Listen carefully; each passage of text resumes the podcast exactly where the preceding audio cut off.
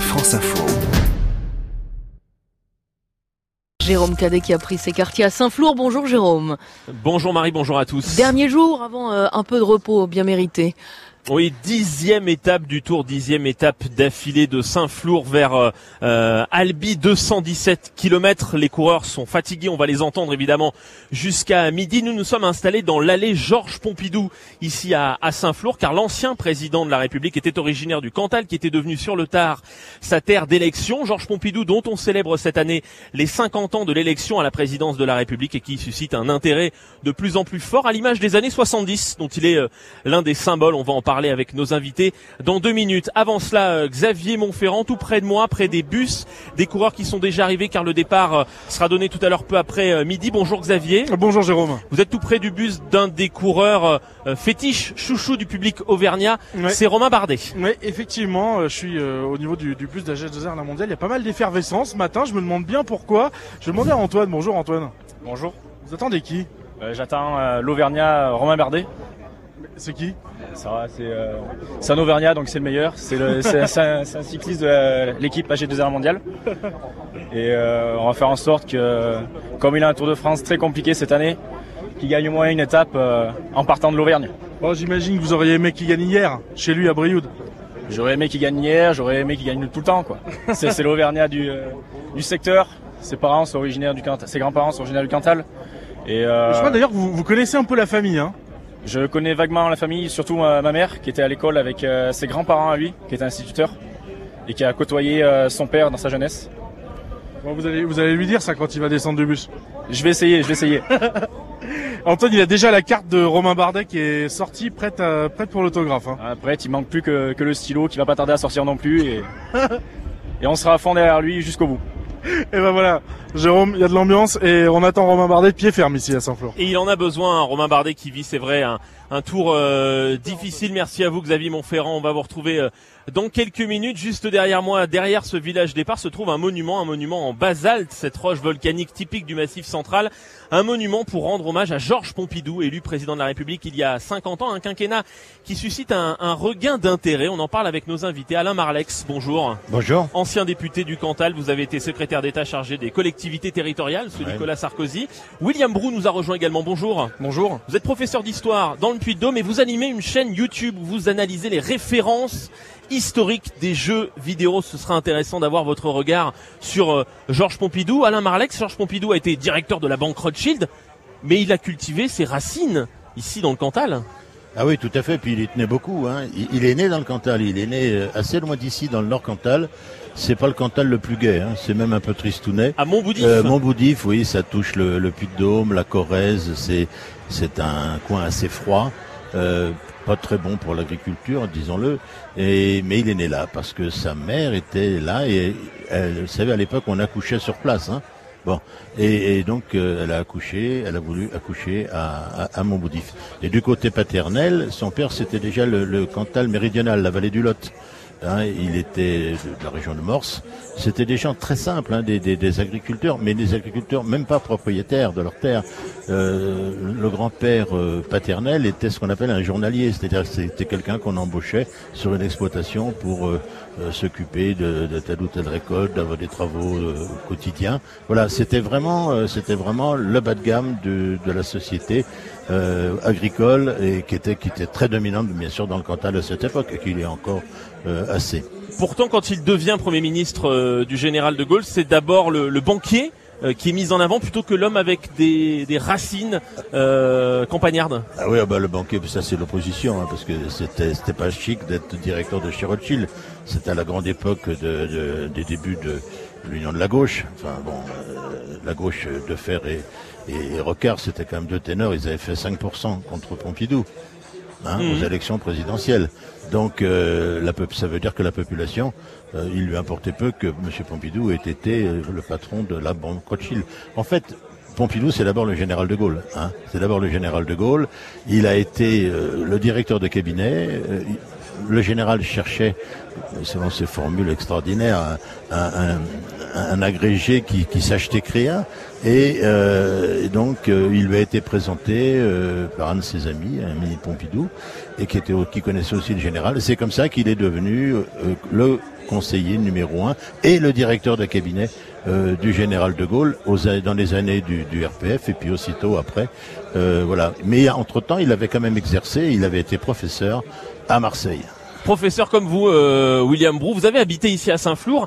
Est-ce que les habitants sont attachés euh, ici euh, à la mémoire de, Georges Pompidou? Il a été député de, de, la circonscription. Est-ce que vous l'avez ressenti quand vous habitiez ici? Oui, bah, à travers le nom des rues, à travers le monument qu'on peut voir au fond de la place. moi, les, quelques collègues avec qui j'ai pu travailler, autant dans le Cantal que dans Lozère, m'ont parlé de Pompidou quand je suis arrivé. Donc oui, c'est une, une, vraie figure locale et c'est une, une, fierté locale. Mais il n'y a pas de musée, il n'y a pas de monument imposant. Alain Marleix, c'est une sorte de discrétion. Euh. il y a un petit musée, hein. il y a un petit musée. Je vous engage à le visiter si vous si vous repassez par là. Euh, c'est un musée très très modeste. Euh, c'est pas le, le, le, musée que Jacques Chirac a pu euh, ériger en Corrèze, voisine par exemple. Celui que le président Giscard d'Estaing prépare, dit-on. Euh, dans le Lot, voilà, ou, François Mitterrand dans son. Comment vous expliquez cette discrétion euh, bah Parce que la famille avait, ne l'avait pas, ne l'avait pas souhaité. Vous savez, Pompidou, c'est aussi Beaubourg. Hein c'est quand même au plan mondial un des points les plus forts de, de, la culture et de la culture euh, moderne. Et c'était la modernité, la, la, face très moderne de, de Pompidou. Peut-être qu'on en reparlera.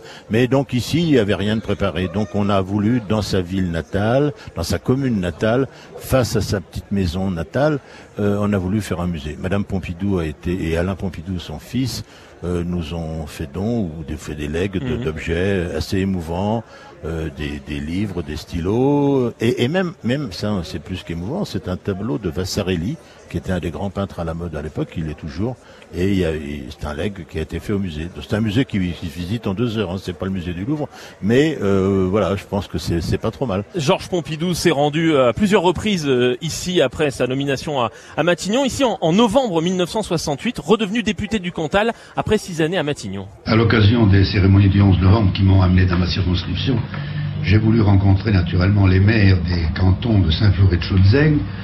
Alors nous avons parlé avec les maires des problèmes qui les préoccupent, et c'est avant tout dans cette partie du département, comme d'ailleurs dans tout le Cantal, le problème de l'avenir agricole. En dehors de cela, naturellement, il y a toujours les problèmes de communication, les problèmes d'induction d'eau et, autres, mais c'est vraiment le problème agricole, le problème de la vocation agricole du Cantal qui a été au centre de nos conversations. William Roux, agriculture, communication, c'est des thèmes qui sont encore débattus aujourd'hui, c'est des sujets d'actualité. Oui, tout à fait. Ben, après les années 70 et puis les années Pompidou euh, sont des années de, de, développement du pays, de développement euh, de, des infrastructures, euh, c'est une période de prospérité en quelque sorte. Hein. donc je, je, suis surpris d'ailleurs quand je suis pour préparer cette émission de, de n'avoir trouvé aucun jeu vidéo qui parle vraiment de la période Pompidou. Il n'y a pas de, il n'y a pas eu d'engouement. On parle beaucoup de la Seconde Guerre mondiale, on, on évoque beaucoup de Gaulle, mais par contre Pompidou jamais. Le regard qu'on porte sur ce quinquennat et sur les années 70 à travers Georges Pompidou. On continue d'en parler ici euh, depuis Saint-Flour dans deux minutes, euh, Marie. Le temps de faire un nouveau point sur euh, l'info de cette matinée. À tout de suite, Jérôme Cadet. Il est 11h20 et voici donc l'essentiel avec vous, Yasmina Adila.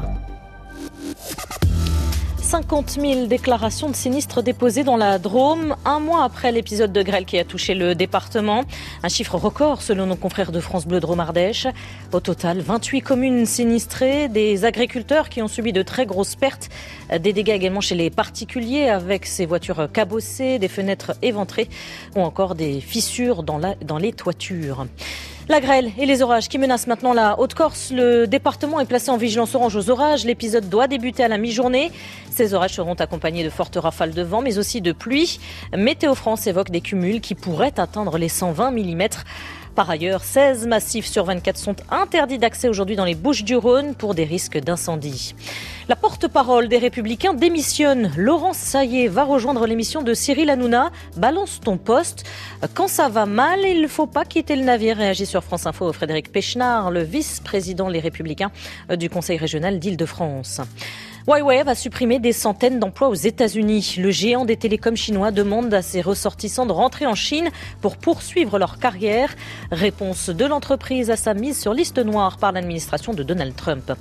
Greta Thunberg choisit la France. L'égérie de la lutte contre le réchauffement climatique s'exprimera mardi prochain devant l'Assemblée nationale. L'adolescente de 16 ans dit avoir décliné beaucoup d'invitations. La Suédoise qui évoque un bon timing pour la France. France Info. 11h midi, les informés du tour. En direct de Saint-Flour où on continue à remonter le temps, Jérôme Cadet.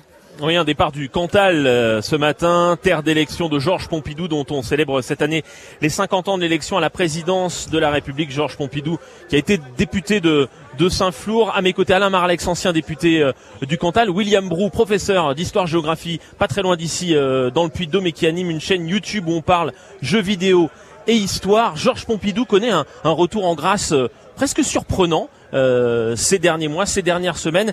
Ici, euh, Emmanuel Macron rendant hommage à l'ancien président de la République, c'était il y a quelques semaines.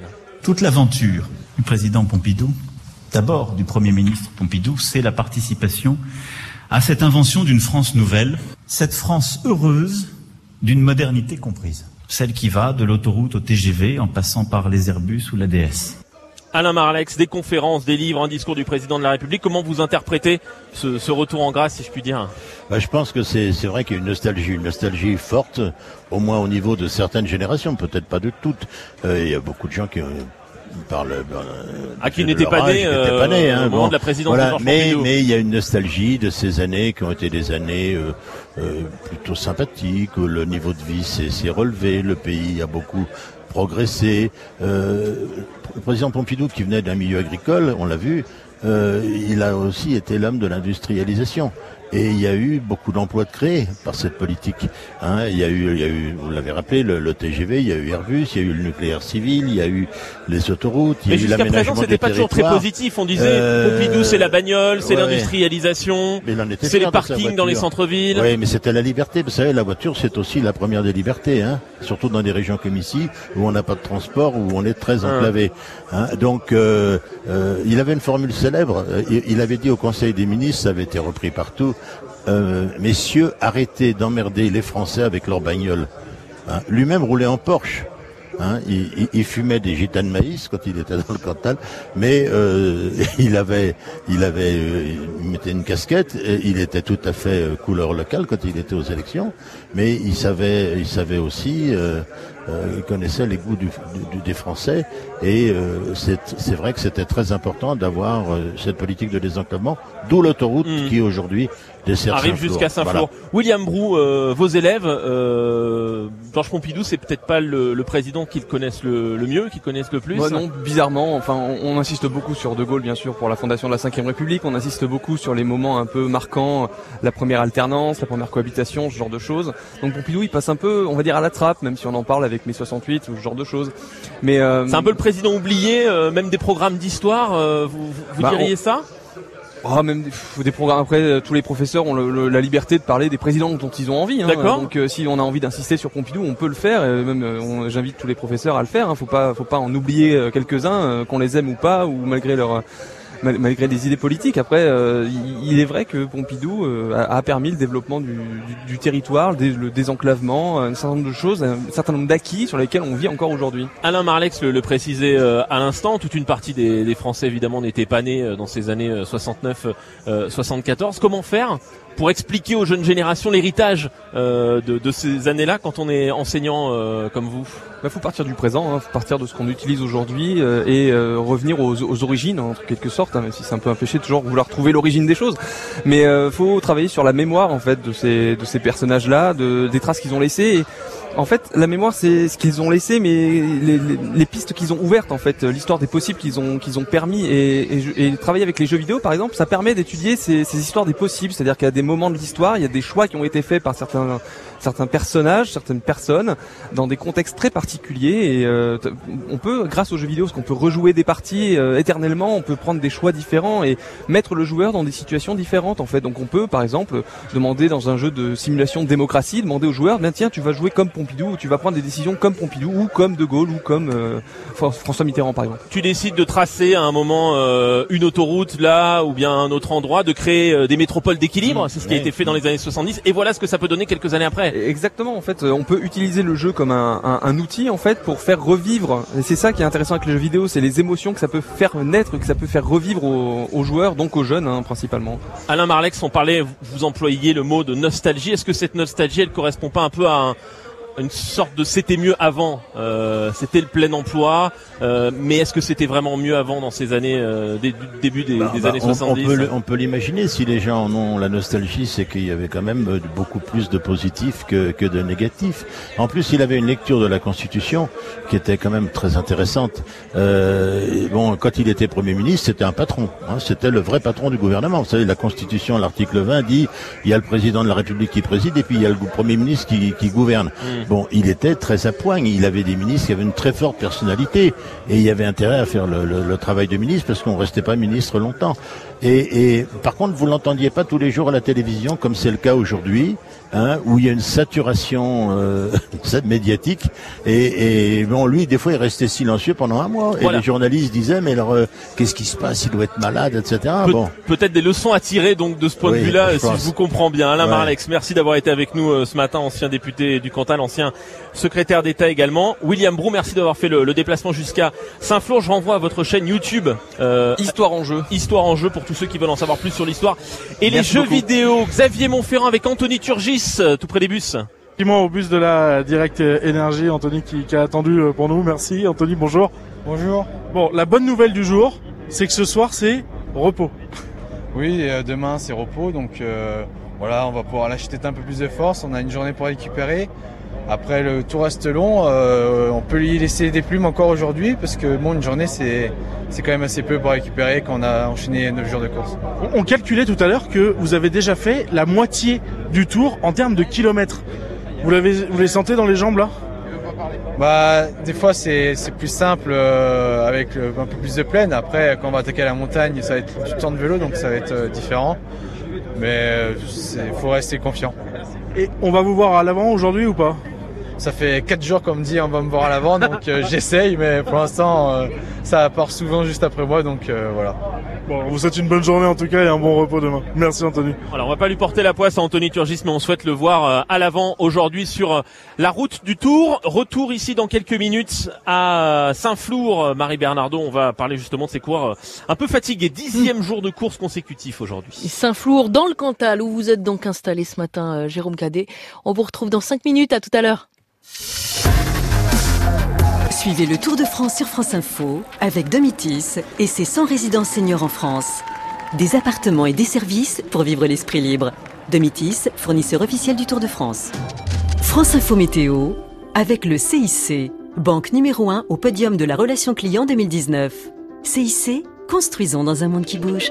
Comment se présente ce lundi, Christine Peña Il y a un peu de mauvais temps qui tourne à l'orage sur l'Italie, qui déborde sur les Alpes et la Corse. Alors sur la chaîne des Alpes, ça donne pas mal de pluie, des averses et des orages en fin de journée sur les Alpes du Sud. En revanche, en Corse, c'est la haute Corse qui sera sous les orages les plus violents, avec parfois même de la grêle et de forts coups de vent, des rafales qui pourraient atteindre les 100 km à l'heure. Sur le reste du pays, c'est du soleil. Les nuages qui sont présents depuis ce matin sur la partie nord, entre Manche et la frontière belge, disparaissent cet après-midi. Le vent souffle en vallée du Rhône et en Méditerranée et les températures sont estivales de 22 à Lille à 25 à Reims, Besançon, Metz, il fera 26 à Clermont-Ferrand, Grenoble, Bayonne et Paris, 27 à Lyon et jusqu'à 33 à Montpellier. Merci Christine, il est 11h30. France Info. Deux points, ouvrez l'info?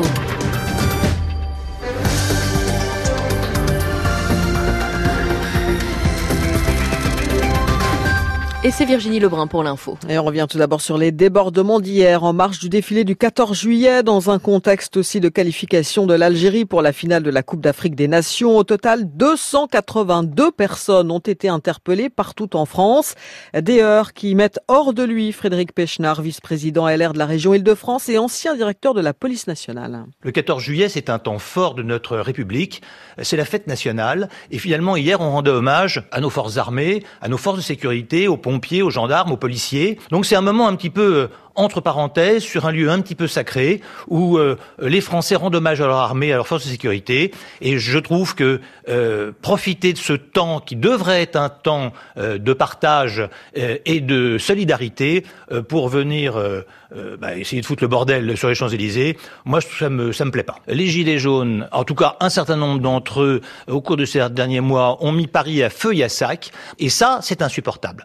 Alors que des gens viennent manifester, c'est tout à fait normal. On est effectivement dans une démocratie. Mais la démocratie, c'est pas le bordel. La démocratie, c'est euh, quand vous faites une manifestation, vous la faites. En aucun cas, ça vous donne le droit de devenir un émeutier et de casser. Frédéric Pechnard, vice-président Les Républicains de la région Île-de-France, invité de France Info ce matin.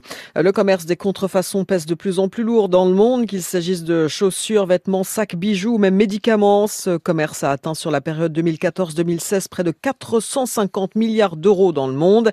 Un véritable fléau pour l'économie. Selon l'Union des fabricants français, chaque année, la vente de ces produits contrefaits ferait perdre près de 7 milliards d'euros à l'économie française. Alors le gouvernement reprend en main le dossier. Il lance aujourd'hui une nouvelle campagne anti-contrefaçon, car il faut avant tout sensibiliser les acheteurs sur les dangers d'acheter de la contrefaçon. Les salariés de sept centres d'Amazon en Allemagne ont entamé hier une grève qui doit durer jusqu'à ce soir au moins. Ils réclament de meilleurs salaires et de meilleures conditions de travail. Le département de Haute-Corse placé en vigilance orange par Météo France qui redoute une très forte activité orageuse à partir de la mi-journée jusqu'en début de nuit. Euh, prudence particulièrement dans le golfe de Gênes et à l'est de la Corse. La Haute-Corse qui est toujours en vigilance sécheresse même si aucune mesure de restriction d'eau n'a été prise. Les professionnels et particuliers sont toutefois incités à faire des économies d'eau. Au total, 55 départements sont toujours euh, concernés par des arrêtés de restriction d'eau euh, selon le site gouvernemental ProPluvia. La petite histoire du jour, Marie, se passe sur l'autoroute A9. Un cycliste colombien s'est engagé ce matin sur l'autoroute au niveau de l'échangeur Perpignan Sud. Il a pédalé sur plusieurs kilomètres quand même en direction de Narbonne avant d'être interpellé par les gendarmes. L'homme a expliqué qu'il se rendait à Carcassonne et qu'il avait emprunté la 9 sur les conseils de son GPS pour gagner du temps. Effectivement, ça va plus vite sur l'autoroute.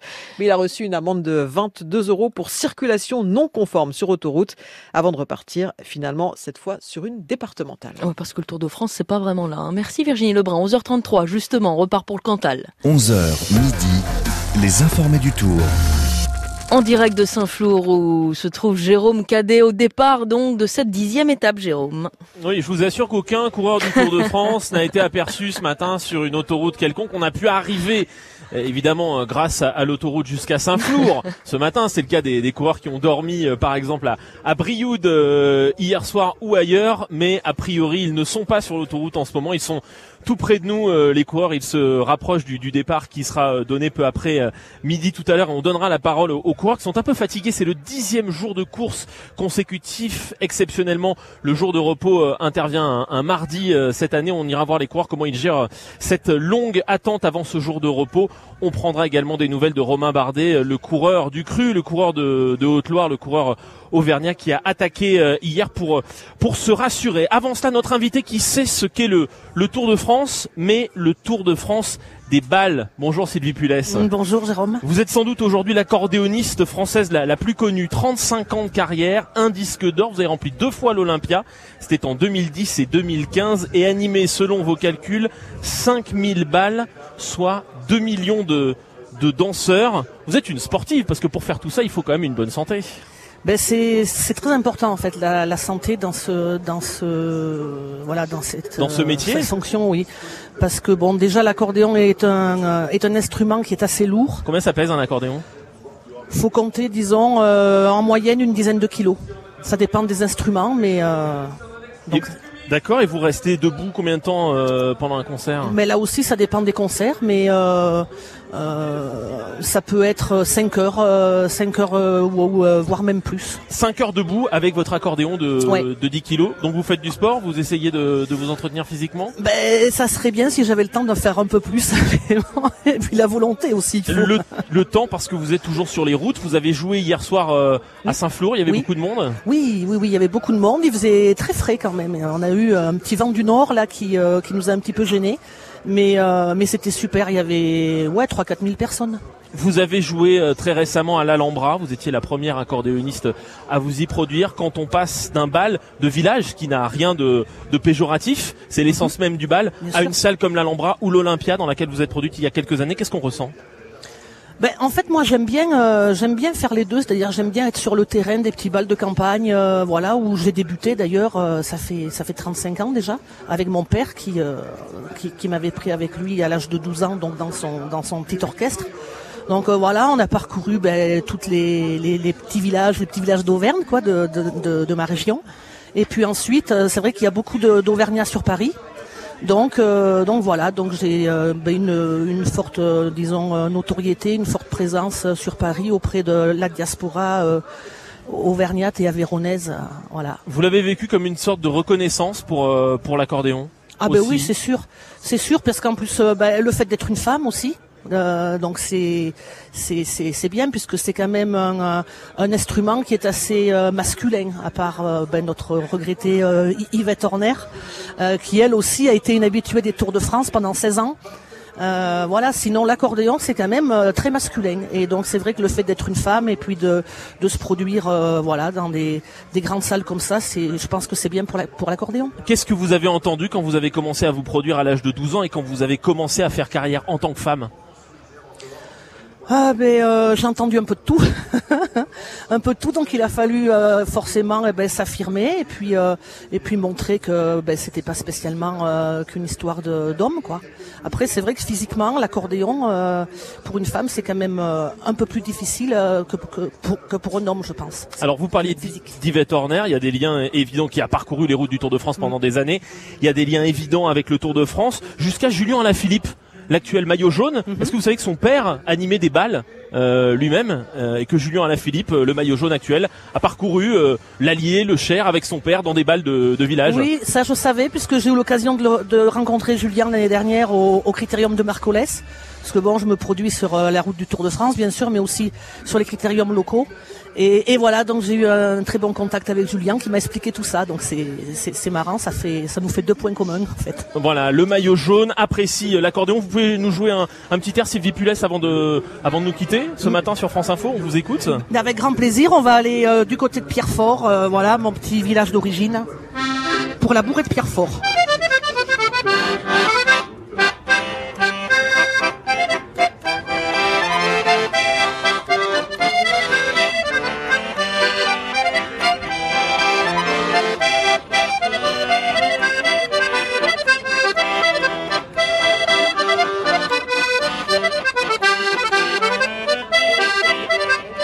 Merci à vous, Sylvie Pulet. C'est un morceau que vous avez vous-même euh, composé. Euh, merci de l'avoir joué ce matin sur France Info. Vous allez aller voir les coureurs. Vous appréciez le cyclisme particulièrement ah oui, bien sûr, tout à fait, oui, oui, oui, oui. Euh, devant la télé, oui, sur le vélo un peu moins. Voilà, c'est un peu plus euh, difficile, même si faire de l'accordéon, vous l'avez bien compris, c'est du sport. On va retrouver euh, les coureurs dans une minute. Ils sont quasiment prêts pour le départ qui aura lieu dans une demi-heure. Et puis Jean-François Bernard et Fabrice Rigobert nous rejoignent pour parler des, des enjeux de la course. Aujourd'hui, retour ici à, à Saint-Flour dans deux minutes, Marie. À tout de suite, Jérôme. 4 ans c'est fou tout ce qui peut se passer en quatre ans. On peut avoir un nouveau boulot, un nouveau frigo, ou même des nouveaux rideaux. On peut avoir des nouveaux amis, de nouvelles envies, et, pourquoi pas une nouvelle chérie. La vie est pleine de surprises. Par contre, avec Avantage Gaz d'EDF, aucune surprise. Pendant 4 ans, le prix du kilowattheure de gaz reste fixe. Et ça, ça change tout. Appelez le 3004 ou rendez-vous sur edf.fr slash avantage gaz. Service et appel gratuit, offre de marché préfixe du kilowattheure hors taxe. L'énergie est notre avenir, économisons-la. Réagissez à l'actualité sur les réseaux sociaux avec le hashtag France Info.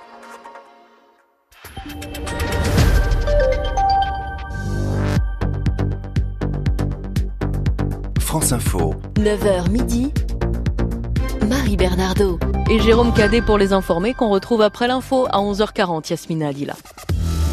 282 interpellations hier en marge des célébrations du 14 juillet, célébration de la fête nationale, mais aussi des supporters algériens venus fêter la qualification en finale de leur équipe en Coupe d'Afrique des Nations. Plus tôt dans la journée à Paris, des heurts ont eu lieu sur et près des Champs-Élysées en marge d'une manifestation mêlant gilets jaunes et casseurs.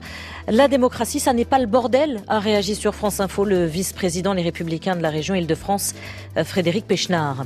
La contrefaçon coûterait 7 milliards d'euros à l'économie française. Un chiffre avancé par l'Union des fabricants. Sur France Info, la, la directrice de l'association évoque un fléau dramatique pour l'économie.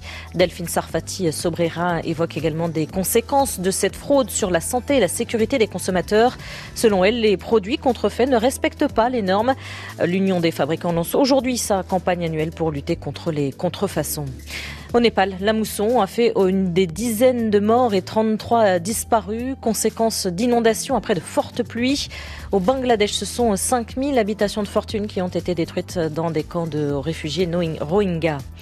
Le retour de Neymar à l'entraînement une semaine après ses coéquipiers. Le climat est tendu entre le joueur et les dirigeants. Et cette dernière polémique sur la remontada, qualifiée par le Brésilien comme le meilleur souvenir de sa carrière. La remontada, cette fameuse victoire du FC Barcelone sur le PSG en quart de finale de Ligue des Champions, avec ce score marquant de 6 buts à 1.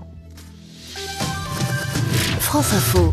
11h midi, les informés du tour. Avec Jérôme Cadet à Saint-Flour. Vous avez eu le temps d'essayer un peu l'accordéon, Jérôme?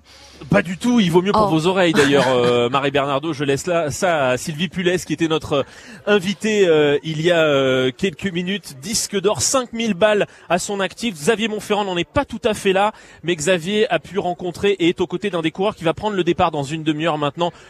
Coureur de l'équipe euh, AG2R, Xavier. Oui, avec Alexis Villermoz. Bonjour Alexis. Bonjour. Bon, je vous vois, déjà merci d'être resté. Je vous vois tout rafistolé là. hein. Vous avez des, des- des bandages euh, sur le bras droit, sur la jambe droite. Donc déjà, j'ai envie de vous demander comment ça va. Bah, j'ai connu une meilleure journée, effectivement, avec une grosse chute hier à quasiment 70 km heure. Donc, euh, imaginez, vous ouvrez la porte de la voiture et vous sautez de la voiture, forcément, ça fait mal, quoi. La journée de repos de demain va faire le plus grand bien. Du coup, elle arrive un peu tard, mais elle va faire le plus grand bien. Oui, 10 jours de course, c'est quand même euh, long et éprouvant, ce qui est plutôt rare. Moi, c'est la première fois que, que j'enchaîne 10 jours de course. Et euh, avec les blessures, d'autant plus, ça sera vraiment important. Bon, vous avez connu une journée euh, hier un peu un peu compliquée avec cette euh, cette chute. Euh, Romain lui est arrivé euh, chez lui à, à Brioude. On l'a senti assez euh, assez ému Romain d'arriver chez lui hier. Ouais, effectivement, euh, euh, ému euh, d'arriver dans son village. euh, énormément de monde avait fait le déplacement euh, pour venir l'encourager, euh, donc forcément une très belle journée. Euh, pour la petite anecdote, euh, le bus était garé euh, en face de sa maison d'enfance, donc euh, forcément euh, c'était un moment particulier. Vous allez rester au chaud dans le peloton aujourd'hui ou vous allez tenter d'aller un peu à l'avant euh, aujourd'hui non c'est- Non, bah, vu, les, vu la nuit que j'ai passée, vu l'état dont je suis, déjà rester dans le peloton, euh, ça sera une performance, d'autant plus qu'il y a du vent euh, de trois quarts d'eau qui va être très compliqué à gérer. On s'attend à une journée épuisante. Bah, du coup, on vous dit bon courage pour aujourd'hui et bon repos. Merci. Merci Alexis. Alexis Villarmont en direct sur euh, France Info. Les coureurs euh, vont partir à midi 10 ce matin pour le départ fictif. Direction euh, Albi, départ réel qui sera donné à, à midi 25. Fabrice Rigobert et Jean-François Bernard, notre euh, consultant sur cette grande boucle, euh, nous rejoignent. L'équipe AG2R a peut-être pris un peu de poil de la bête hier euh, avec euh, Romain Bardet. Cette attaque dans les derniers kilomètres de l'étape, elle lui a peut-être fait du bien, Fabrice. C'est un coureur qui ne lâche rien. S'il euh, retrouve ses jambes, on peut compter sur lui pour euh, passer à l'attaque. Il se devait de montrer sur ses routes d'entraînement qu'il était encore là, non seulement pour son public, mais aussi pour lui. Il faut se souvenir que sur le Tour 2016, Romain Bardet avait plus de 4 minutes de retard à 3 jours de l'arrivée à Paris avant de monter sur la deuxième marche du podium. Euh, on, le dit aujourd'hui, oui, euh, dans des circonstances euh, normales, il n'a plus aucune chance car il va sans doute perdre encore du temps dans le contre-la-montre. Mais c'est un attaquant et il peut créer la surprise à un moment donné euh, sur un, un coup de météo. Sur, euh, il peut profiter des circonstances pour aller mettre les autres en danger. Et c'est aussi pour cela que les coureurs de la formation Ineos n'ont pas voulu le laisser partir hier. On ne donnera aucune seconde à Romain Bardet dans ce Tour de France. C'est une situation nouvelle pour lui, Jean-François Bernard. D'habitude, il est beaucoup mieux placé à l'issue de la, la première semaine. Et là, il doit refaire son retard très tôt. À la limite, je vais dire que c'est peut-être pas plus mal. N'oubliez pas, on n'a encore pas passé les Pyrénées, pas les Alpes. Euh, trois minutes, c'est quoi? C'est rien du tout quelque part.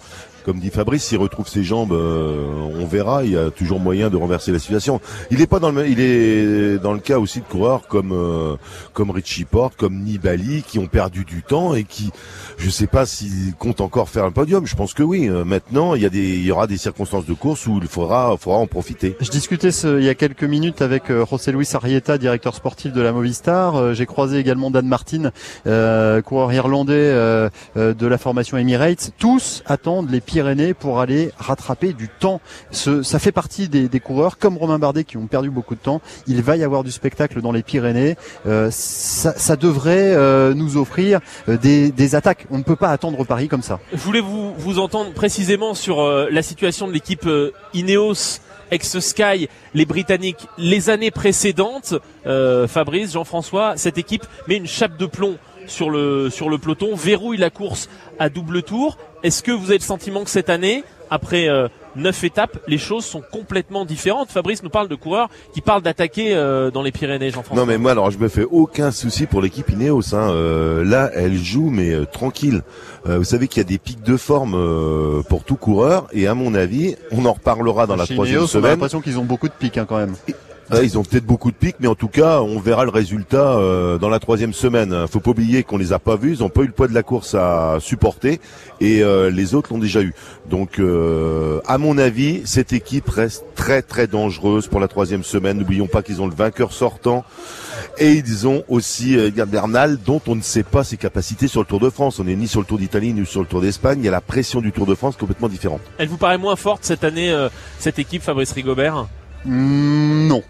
Non, non, non, non, elle est pas, elle est pas moins forte, elle est, elle est différente. Et elle, profite en fait du fait euh, euh, euh, a moins de travail à faire. Donc c'est, plutôt, c'est, plutôt bien que des formations comme ça, euh, d'autres formations fassent le travail réalisé par Ineos d'habitude. C'est, plutôt, c'est plutôt bénéfique.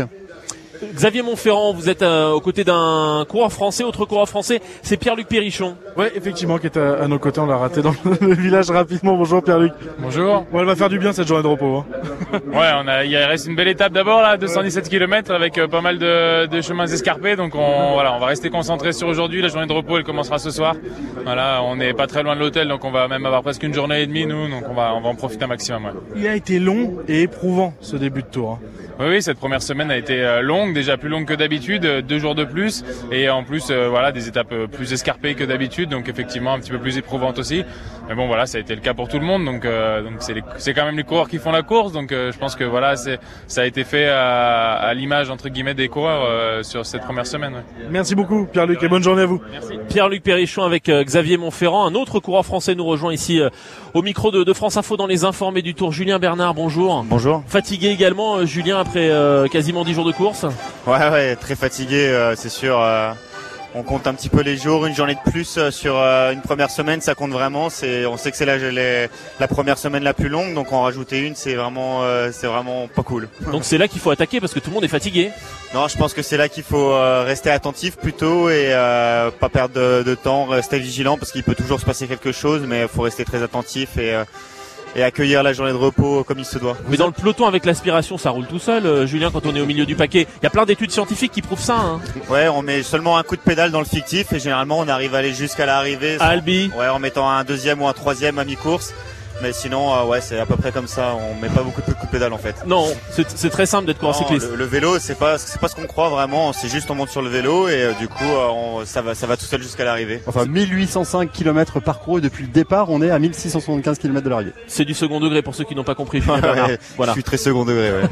Merci à vous. Retour ici euh, à Saint-Flour dans dans deux minutes. On va parler de cette étape euh, du jour 217 km quand même jusqu'à euh, Albi, Marie. Avec l'accordéon en fond sonore encore peut-être tout à l'heure.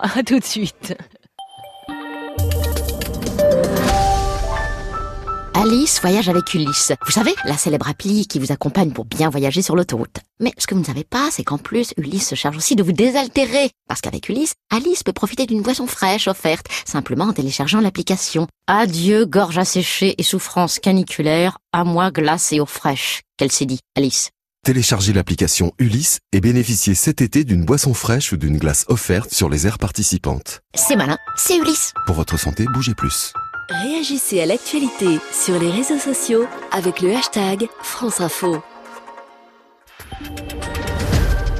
Il est midi moins 10. L'essentiel avec vous, Yasmina Adila. Un mois après l'épisode de grêle qui a touché la Drôme, 50 000 déclarations de sinistres ont été déposées. Un chiffre record selon nos confrères de France Bleu Drôme Ardèche. Des agriculteurs qui ont subi de très grosses pertes, mais aussi des déclarations de particuliers pour des voitures cabossées, des fenêtres éventrées ou encore des fissures dans les toitures. La grêle et les orages qui menacent maintenant la Haute-Corse, le département en vigilance orange aux orages. L'épisode doit débuter à la mi-journée. Ces orages seront accompagnés de fortes rafales de vent, mais aussi de pluie. Météo France évoque des cumuls qui pourraient atteindre les 120 mm. Par ailleurs, 16 massifs sur 24 sont interdits d'accès aujourd'hui dans les Bouches-du-Rhône pour des risques d'incendie. Laurent Saillet démissionne. La porte-parole des Républicains va rejoindre l'émission de Cyril Hanouna. Balance ton poste. Quand ça va mal, il ne faut pas quitter le navire. Réagit sur France Info Frédéric Pechnard, le vice-président LR du Conseil régional d'Île-de-France. Les employés d'Amazon de nouveau mobilisés en Allemagne. Sept centres logistiques du géant américain de la vente en ligne sont concernés. Les syndicats demandent des hausses de salaire et de meilleures conditions de travail. En juillet dernier, pour une action similaire, 2400 employés avaient cessé le travail. L'Algérie affrontera le Sénégal en finale de la Coupe d'Afrique des Nations de football, un match qui se jouera vendredi dès 21h. La qualification des Fennecs hier soir a conduit à des incidents en marge de célébration de supporters algériens, notamment à Lyon, Paris ou encore à Marseille. Au total, 282 personnes ont été interpellées, arrestation également en marge des célébrations du 14 juillet. France Info. 11h midi, les informés du Tour. Avec Jérôme Cadet et avant cette dixième étape au départ de Saint-Flour dans le Cantal, Jérôme. Direction euh, Albi, 217 km. Nous allons quitter le Cantal, traverser l'Aveyron et arriver euh, dans le Tarn. Fabrice Rigobert, Jean-François Bernard, notre consultant euh, à mes côtés ici à, Saint-Flour. Le départ va être donné dans quelques minutes. Midi 10 pour le départ fictif, midi 25 pour le départ réel. Fabrice Rigobert, vous pouvez nous rappeler pourquoi il y a un départ fictif? Ça ne veut pas dire que les coureurs ne, partent pas, ils restent pas sur place. On part du centre de Saint-Flour. Il y a toujours quelques kilomètres de défilé à travers la ville, les petites rues. On salue le, le public et à la sortie en général euh, de, la ville, à la sortie de Saint-Flour, là on trouve un, endroit où euh, il y a déjà moins de monde, on va pouvoir lancer la course en, toute sécurité. Donc quand on dit que le tour fait 3500 euh, km, on ne compte pas les kilomètres en plus, parfois jusqu'à 10 km fictifs entre le départ fictif et le, départ réel. Donc on ne compte pas là-dedans l'itinéraire de, défilé dans lequel Johan Ofredo, par exemple, a chuté. Voilà. on peut aussi chuter, on peut aussi crever, on peut avoir des incidents malgré tout dans ces dans ces euh, itinéraires de défilé. C'est ce que j'allais dire Jean-François Bernard, c'est une sorte de parade, euh, mais dans laquelle il peut se passer des choses. Non mais c'est toujours le même problème. Hein. Vous savez que maintenant, quand on arrive dans les grandes villes ou même dans les petites villes, il faut sortir de cette ville avant vraiment de donner le départ. Et des fois, ça dure longtemps. C'est vrai que ce kilométrage n'est pas dans le dans le kilométrage officiel, on va dire, du Tour de France, mais des fois vous faites 5, 6, 7, 10 kilomètres en plus quand même dans la journée. Les coureurs sont moins attentifs euh, à ce moment-là, Jean-François oui, Bernard. toujours, mais c'est pour ça que je le dis toujours. Euh, je parle de Julien parce que des fois je lui dis. Julien faut Bernard, toujours, votre fils, qui est avec nous il y a, quelques minutes. rester concentré au moindre truc. C'est une classique tous les jours. Le moindre truc comme euh, on le dit, hein, euh, venez avec votre chien sur le bord de la route. Quoi. Le chien, il saute, ça traverse, vous tombez, un parasol, pas de chien, pas de, pas de, chien, pas de parasol, pas de, parasol, rien de tout ça. Quoi. Faut, faut rester 100% euh, concentré. C'est une classique tous les matins. Dès le départ, donc, et notamment ce matin vers Albi, on a vu hier les coéquipiers de Thibaut Pinot à l'avant, emmener le peloton dans les derniers kilomètres. Il a changé de oui il, n'est plus le même coureur vis-à-vis des, autres euh, dans le peloton. Euh, Thibaut Pinot. Il y a encore 2-3 ans, on le voyait euh, traîner. statut. On le voyait traîner à l'arrière du, du peloton. Il n'aimait pas aller frotter. Là, il a dit à ses coéquipiers maintenant, je vais être devant tout le temps, entouré. Je suis leader. Je fais, je fais partie des patrons maintenant du, du, Tour de France. Et c'est le message envoyé, envoyé directement à Guerin Thomas, à tous les autres leaders. C'est pour ça qu'on ne le regarde plus de la même façon. Et lui, eh bien, on a l'impression qu'elle est sur la forme qui lui a permis de remporter le Tour du de Lombardie, euh, la dernière grande classique, l'un des cinq monuments du cyclisme à la fin de la saison dernière.